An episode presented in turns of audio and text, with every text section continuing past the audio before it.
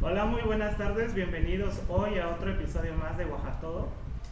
Bienvenidas, bienvenidos, gracias por escuchar este podcast. Esperemos que no sabemos en qué horario nos estés escuchando, de día, de noche, de tarde, pero traemos un tema súper interesante. Bueno, pues mi nombre es Jax. Yo soy Victoria. Y pues bueno, hoy vamos a hablar sobre otras formas de comercio. Así es.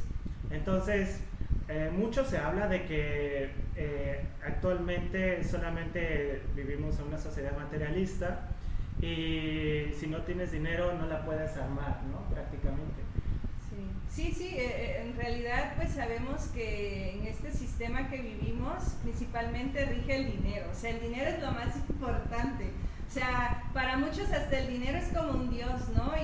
Te preocupas si, si no tienes ese elemento que es el dinero, porque realmente cómo comes, cómo sobrevives si no está eso que es el dinero. Y así es, entonces, y vaya de que este 2022 va a ser un año bastante complicado. Digo, todos los años se dicen de que van a ser complicados, pero hay que tomar en cuenta de que tenemos inflación y pues... Ay, qué tristeza. pues sí, este, pero eh, nosotros queremos hablarles de cómo se puede organizar, cómo te puedes organizar tú con tu familia, con tus, eh, eh, pues, familia cercana, con tus amigos, qué pudieran hacer como para solventar esta situación, ¿no? Sí, y además sobre todo que en los últimos años eh, pues ha surgido todo esto del emprendimiento, ¿no? Por ejemplo, yo cuando inicié mi proyecto del baúl nunca, no había escuchado ese término emprendedora, ¿no? Y hace como dos años me dicen, tú eres emprendedora, y yo, ah, pues está bien, ¿no? Entonces yo creo que eh, sabiendo otras formas de hacer economía podemos pues ampliar nuestro panorama y nos puede dar como una esperanza a otras formas de organizarnos, otras formas de relacionarnos en nuestro negocio o con personas que hacen negocio también para poder sobrevivir a las crisis, ¿no? Y, más, por ejemplo, estos dos años, que, que ya vamos a cumplir dos años de la pandemia. Por ejemplo, no sé si se acuerdan de que pues ahora de que fue lo de la pandemia hubo muchas situaciones en el cual Ah, hubo gente de que eh, recurrió al método más sencillo, que es el trueque. Entonces, ¿nos puedes dar un ejemplo, Vic, del trueque? Bueno, el trueque en sí es una práctica que se ha venido dando desde uh, hace mucho tiempo, ¿no? No me acuerdo si, si lo, bueno, lo trajeron los mesopotamios, no sé, estaba leyendo algunas cosas por ahí eh, entonces es una práctica que, que era muy común ¿no? en, parte de nuestra cultura este, antes de la conquista. Supongo que también había monedas, pero también era una práctica que se hace, se hacía y que se sigue haciendo, yo creo, ¿no? Por ejemplo, ahora con lo de la pandemia, este, hubieron pues muchas prácticas así eh, del trueque, porque pues mucha gente no podía salir a trabajar, no tenía dinero y necesitábamos comer, que es lo básico, ¿no? Por ejemplo, perdón, por ejemplo con Ana Mayra, ¿no? Cuando Ana Mayra supo que tú dabas los servicios de asesoramiento de páginas, me decía es que yo no tengo una solvencia económica para poder pagar mensualmente estos asesoramientos. Entonces tú dijiste, no, pues que ella venga y que yo aquí le ayudo, ¿no? Entonces eh, este, tú le asesoraste un día y ella te dijo, bueno, yo a cambio te voy a dar un masaje o a cambio te presto mis servicios de cocina, ¿no? Y, así fue. Bueno, debemos de contar un poco de contexto. Este, Ana Mayra es una amiga en común de que tiene, ella es masajista profesional y que pues obviamente ha, estado pasando por momentos difíciles. Así es. Entonces también no todo en la vida es dinero, ¿no? Y obviamente de que hay que apoyarnos y saber el valor de cada persona y de que cada servicio, cada producto, ¿no? Eh, cuando hablamos de otras formas de comercio hay que hablar mucho eh, el tema de qué es lo que vale, qué es valor. Así es. Entonces, todo tiene valor. Ah, todo lo que tú haces tiene valor, todo lo que tú produces tiene valor, todo lo que tú vendes tiene valor.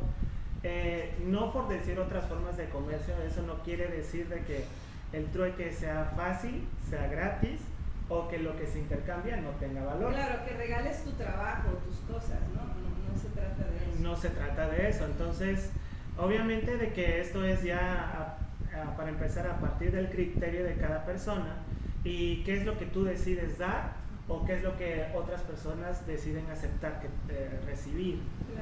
Por ejemplo, hay una chica, hay una publicación de una chica que es tatuadora, entonces se había mudado a Oaxaca y estaba ofreciendo sus servicios de tatuajes a cambio, por ejemplo, de muebles, mesas, trastes, ¿no? Entonces, eh, sí, esa es como tal vez una desventaja del trueque, como que tú puedas aprender cómo definir el valor de lo que tú estás, eh, lo que tú estás ofertando, ¿no? Como por ejemplo, yo huipiles con lo que tú ofreces, por ejemplo, vinos o tus servicios de asesoramiento, ¿no? Entonces ahí sí es importante que podamos como a dialogar y definir lo que yo oferto, qué tanto vale, o mis servicios, ¿no? Qué tanto valen para que yo pues pueda hacer este intercambio.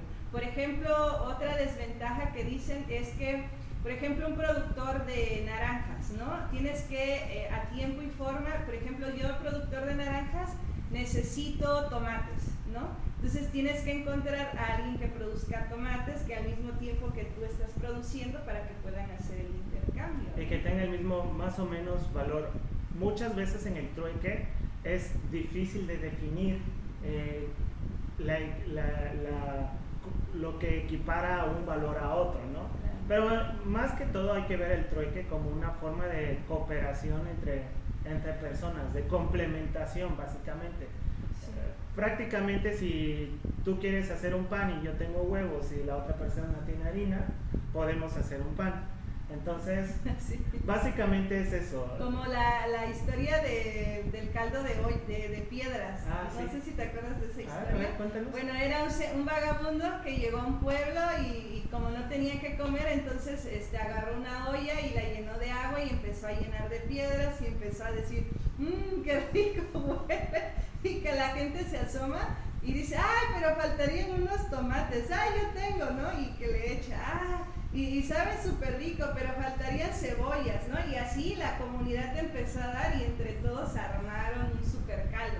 O sea, aquí lo importante es que eh, estos valores que, que, no podemos perder en, este, en esta forma de vida que existe, porque si nosotros vemos la economía como algo individualista, como solo de competencia, ¿no? Porque también es bueno algunas competencias, pero hay otras que, que son muy en desventajas, ¿no? Este, la, competencia te puede hacer que tú te esfuerces por mejorar, que te esfuerces a ser mejor, ¿no? Pero este, una economía, como dices, solidaria, una economía empática, en donde pues intentemos cooperar, solidarizarnos, ver cómo podemos ayudarnos entre otros más que aplastar a otros, ¿no? Así como, no, yo no te voy a ayudar porque vendes lo mismo que yo, ¿no? No sé, yo creo que, que sí se puede como esos valores que pueden hacer eh, que se pueda llevar a cabo el trueque, ¿no? Este... Voy a retomar el punto de la competencia de Victoria. Hay que, hay que aclarar que, a ver, la competencia siempre va a existir y no hay que verlo como un miedo, hay que verlo como algo que nos hace mejorar. Eh, y prácticamente sin competencia, pues nos, queremos, eh, nos quedamos estancados en una sola cosa, no buscamos opciones. Eh, más sin embargo, digo, esto es un poco fuera de, del tema principal, pero obviamente que el trueque es una forma simplemente para ah, complementar cosas que te hacen falta con otros. Es de una valoración muy subjetiva, es una valoración de querer apoyar a las otras personas y nada más. No te vas a hacer rico con el trueque, no te vas a hacer de bienes. Acumulación. No, vas a acumular. pero más sin embargo haces una actividad en sociedad. Sí, algo en comunidad. Que sí, o sea, reconocernos como parte de una comunidad. Por ejemplo, las señoras del mercado yo he visto que suelen hacer muchos trueques. Por ejemplo, este, la que vende tomates, de repente veo que ya truequeó ahí con carne. Este, y es, yo creo que en la actualidad nos puede ayudar porque sabemos el costo monetario, ¿no? Entonces sabemos que un kilo de tomate no es igual de caro que un kilo de carne. Entonces ahí como que lo vamos nivelando, ¿no? La honestidad sobre todo. claro, y por, y por eso mismo el trueque es una forma también eh, ineficiente. Digo, vivimos una sociedad que el valor es el dinero y el dinero te marca el valor de las cosas, ¿no? Aparte, ¿no? Eso es eh, una explicación muy corta y muy simplista. Ah, pero, eh, si bien, o sea, las fluctuaciones de precios de las cosas van cambiando. Entonces es por eso también de que el trueque ya es más como una valoración de, bueno, yo te doy esto y tú me das algo a cambio. Y no necesariamente porque realmente cuesten lo mismo.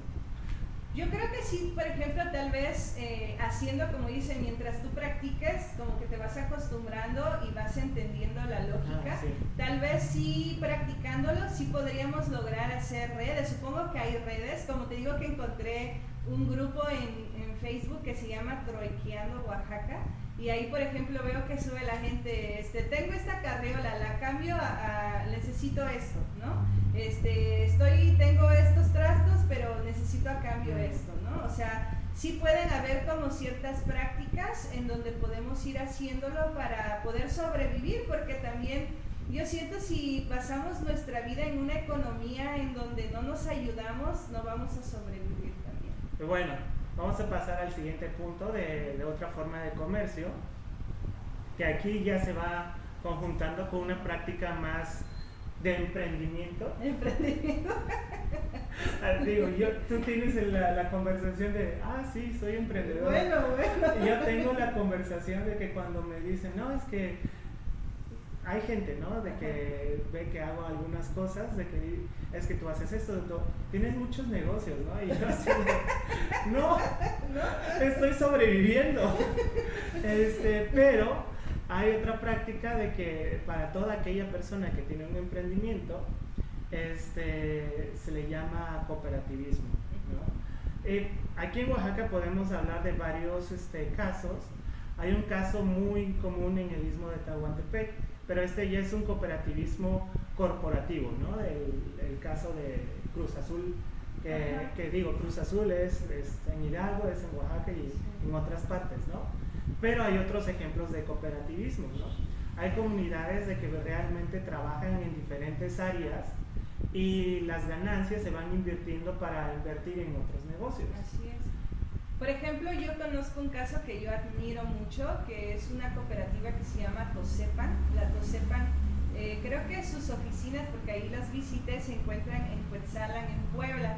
Y por casualidad los conocí, este, pero es una cooperativa ya súper grande, o sea, una cooperativa que tiene muchas cooperativas y tienen su caja de ahorro, tienen su farmacia, tienen su banco, tienen su hotel, tienen su cooperativa de medicina tradicional, de café, de construcción, este, tienen sus camiones, es una cooperativa creo que de más de 300 miembros.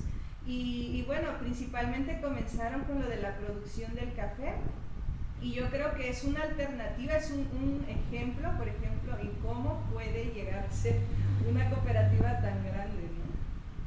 Sí, y aparte, eh, ¿en qué consiste la cooperativa? Prácticamente la cooperativa es la unión de personas de que tienen diferentes proyectos y de que se unen para hacer algo más fuerte. Hay veces de que esos proyectos son complementarios de otros proyectos, por ejemplo, hay gente que produce café, ¿no? Y hay otra gente que tuesta el café, que es complementario. Claro. Pero hay veces de que son proyectos que nada tienen que ver, como por ejemplo una farmacia con una cooperativa de café, ¿no? O sea, la razón de una cooperativa es básicamente la unión de fuerzas este, monetarias de valor que produce cada persona para un proyecto en común. Entonces, o sea, esa es una forma de que eh, desafortunadamente hay que saber una realidad. Muy pocas personas sabemos cómo cooperar. Sí, y trabajar en equipo. Y trabajar en equipo, ¿no? Sí, sabiendo que, que todos tenemos las mismas responsabilidades, yo creo que tener una cooperativa es mucha más responsabilidad, porque por ejemplo cuando vas a una empresa, una fábrica, pues eres empleado, recibes tu, tu dinero, que es, puede ser mucho o poco, como se haya acordado, vas, haces, ejecutas tus 8 horas o más, 12 horas y te vas, ¿no? Sin embargo, una cooperativa es, la empresa es de todos, el, proyecto es de todos y todos tenemos que organizarnos, tenemos que ver qué organización para planear bien el trabajo de nuestra cooperativa Así es, y también qué es lo, por ejemplo, qué es lo más adecuado. Por ejemplo, suele pasar de que cuando una cooperativa así de grande lo es, porque hay otro caso de eh, que hay un grupo de, digo, esto ya es internacional, hay un grupo de empresas de Euskadi en España, de que es una cooperativa grandísima, ¿no? ¿Y cuáles son los beneficios de que tienen los miembros en esa cooperativa? Pues bien, ellos pueden eh, comprar cualquier producto dentro de la cooperativa, de los que producen la cooperativa, y el beneficio es que o los precios son más baratos, o, los, o, cuestiones de ese tipo. También tienes, tienen beneficios de que, por ejemplo, su, su caja de ahorro, ¿no? Ellos obviamente cooperan, tienen su caja de ahorro, esa caja de ahorro se utiliza como una inversión y los dividendos se reparten entre todos. Entonces, hay bastantes ventajas en el querer trabajar en conjunto y en común para un, para un bien común. Así es. Y es como reeducarnos, ¿no? Porque yo siento que la economía, pues siempre, bueno, al menos como yo la aprendí en la primaria o en la, esa lógica como de siempre los empresarios, dueños de empresas grandes, ¿no? Sin embargo, la economía cuando nos dicen, no, pues la economía es administrar la escasez de bienes, ¿no? De recursos. De recursos, perdón. Este, entonces como que te da como otra vuelta, ¿no? Como decir, ah, bueno, puedo organizarme eh, con mis vecinos, por ejemplo, que hacemos hamacas y podemos hacer una cooperativa, ¿no? Podemos organizar nuestra producción, nuestra caja de ahorro a través de un porcentaje de lo que se vende. Los procesos también de producción. Así es, y eh, un ahorro para comprar más material, o sea, apoyarnos entre todos, ¿no? Este, yo creo que, que, son buenas opciones, pero sí tenemos como que reeducarnos, que plantearnos y ver cómo lo podemos hacer, sobre todo sabiendo que sí necesitamos comprometernos con ese proyecto. Claro. Y vamos a hablar como para no estar tan largo en esto, como la última ah, forma de comercio. Digo, hay mucha gente de que lo confunde con las tandas, ¿no? Pero prácticamente con un banco de ahorro, ¿no? Pero de hecho sí las tandas son como, como una práctica de eso, porque tú si vas a un banco, por ejemplo, cuántos requisitos y cuántas, ah, ¿cómo se le dice? Cuando tienes que pagar este, por el préstamo, intereses en cambio, este sistema de tandas es súper bueno, ¿no? O sea, yo no he entrado, debería. Porque el flujo de capital no es, no es estable todo el tiempo.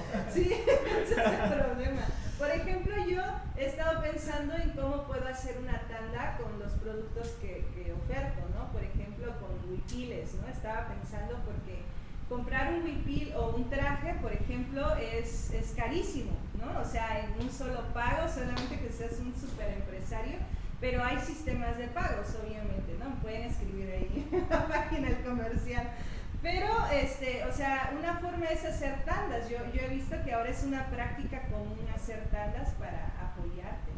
Digo, sí, las tandas es, yo no, mi comentario no era para, para decir algo malo de las tandas. Más sin embargo, muchas veces, por ejemplo, hay que diferenciar entre tandas, eh, que básicamente, a ver, si, la gente no sabe lo que significa, es un grupo de personas que se organizan a poner una cantidad de dinero y lo que se recolecte por cada mes o por cada semana, depende de, lo que se acuerde, es la cantidad que cada persona reciba. Pero eso sí, eh, todas las personas eh, tienen el común acuerdo de que tienen un lugar, tienen un tiempo y tienen que pagar todo ese tiempo que está acordado. Sí, sí, si la tanda dura un año, tienes que pagar ese año la cantidad que se acuerda cada mes, por ejemplo. Y por ejemplo, yo iba más como, si lo quieren ver, eh, en pocas palabras, la tanda es como una, un autoahorro que te haces, pero que a la vez tienes que pagar. Entonces, Sí, porque como que te obligas, pues, porque yo, por ejemplo, a veces empiezo a disque ahorrar, como todos estos años que todo el mundo dice, no, voy a ahorrar, y luego cuando no tengo dinero lo agarro, ¿no? Entonces sí, sí con la tanda te obligas porque existe un compromiso colectivo, ¿no? A ver cómo lo juntas, a ver qué, pero tienes que dar tu pago. Y por ejemplo, a diferencia de las cajas de ahorro, es que no, no necesariamente, digo, hay cajas de ahorro que son legales, que son instituciones financieras que tuvieron que pasar por permisos del gobierno y etc. Eso es como unos, un intermedio entre banco y no banco. Este, más sin embargo hay cajas de ahorro de que cuando tú pones tu dinero, este, dependiendo del grupo de personas que sean, pueden poner ese grupo de dinero para invertir en proyectos que les puede dar dividendos y que les puede dar este, rendimientos más altos. Por ejemplo, eh, hacer, ¿no? este, yo he intentado hacer con, con las bordadoras este, una caja de ahorro, ¿no? lo, estamos platicando todavía. Entonces, eh, nosotros, por ejemplo, la caja de ahorro o el ahorro que hagamos puede servir para comprar hilos para ellas, por ejemplo. Exacto. Y ya así como que ya no se preocupan en, como en la semana, sino que ese dinero va destinado para eso. Así es, y ya no es eh, la, la, preocupación, ¿no? De que me falta para esto, me falta para lo otro, ¿no? Sí, y de hecho, por ejemplo, esta cooperativa que te digo, la Tosepan, ellos tienen su banco. Entonces ahí tú puedes ir, o sea, si eres miembro, pues tienes tus préstamos o tus facilidades, ¿no? Por ejemplo, yo me hospedé en su hotel, que por cierto es súper bonito porque es todo de bambú. No nos, no, nos pagaron para este promoción. No, no, no, es todo de bambú y todas las personas que trabajan ahí son socios, o sea, no son empleados, ¿no? Y eso también te da garantías que tengas un buen sueldo, que tengas como unos acuerdos más equitativos, pues, ¿no? Que ser un empleado. Bueno, aunque hay empresas también que, que son equitativas, ¿no? claro, pero la cuestión, o sea, digo, no todas las empresas son malas. Ah, hay empresas y hay empresarios que son muy buenos. Son de buen corazón. Y hay, es como todo, hay también trabajadores que son muy malos. Claro, sí sí, como estigmatizar como esto es malo, esto bueno, como que a veces hay como que mirar un poco más en fondo las cosas, ¿no? Claro. Y pues bueno, yo creo de que por hoy este, eso es todo. Espero que les haya gustado. Hay que invitarlos a nuestro mercadito solidario. Ah, sí, cierto. ¿Cuándo es? Es lo que no sabemos si es 29 o 30. Pero bueno, nos estamos organizando con emprendedores por invitación de una mano para Oaxaca y vamos a tener un mercadito solidario, que son proyectos que están intentando aplicar una economía más solidaria y va a ser o el 29 o el 30 de enero. De todos modos lo publicaremos en Facebook cuando ya tengamos la fecha determinada y definida y pues les agradecemos de que nos escuchen y que nos vean. Así es, y que compartan, que también comenten sobre qué otros temas les gustaría que hablara. Pueden dejar comentarios ahí abajo y Recuerden que nos pueden escuchar en Spotify, así como en Google Podcast, en Facebook Podcast y este, ahora en Apple Podcast. Oh, no sabía. Entonces, tengan una excelente semana. Gracias.